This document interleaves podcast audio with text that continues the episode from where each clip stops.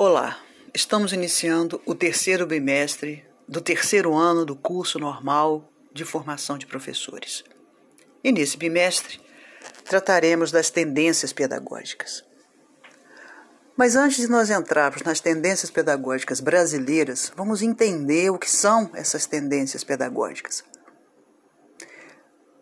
Parte do princípio que tendências pedagógicas são um conjunto de pensamentos de filósofos e autores que falam de como a educação é compartilhada, passada de um para o outro. Existem dois modelos: o liberal e o progressista. O liberal quer manter a sociedade do jeito que ela está, sem grandes mudanças. O progressista ver a educação como uma ferramenta transformadora da sociedade.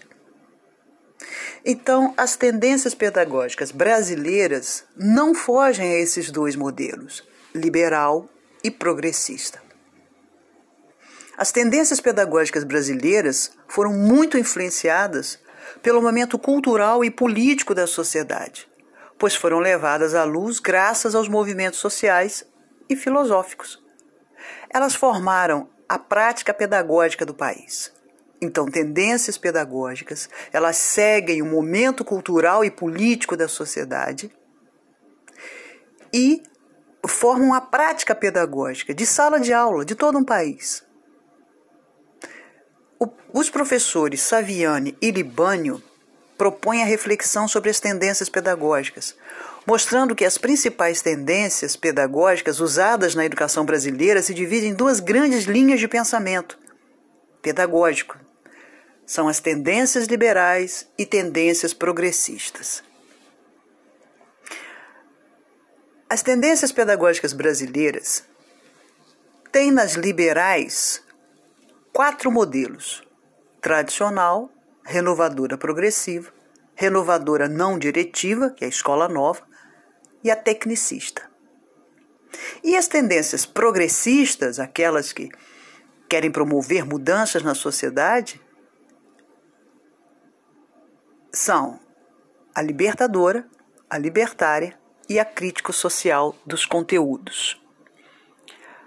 Os professores devem estudar e se apropriar dessas tendências, que servem de apoio para sua prática pedagógica mais tarde.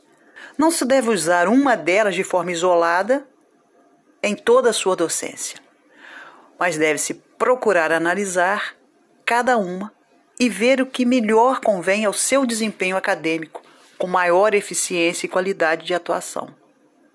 De acordo com cada nova situação que surge, usa-se a tendência mais adequada.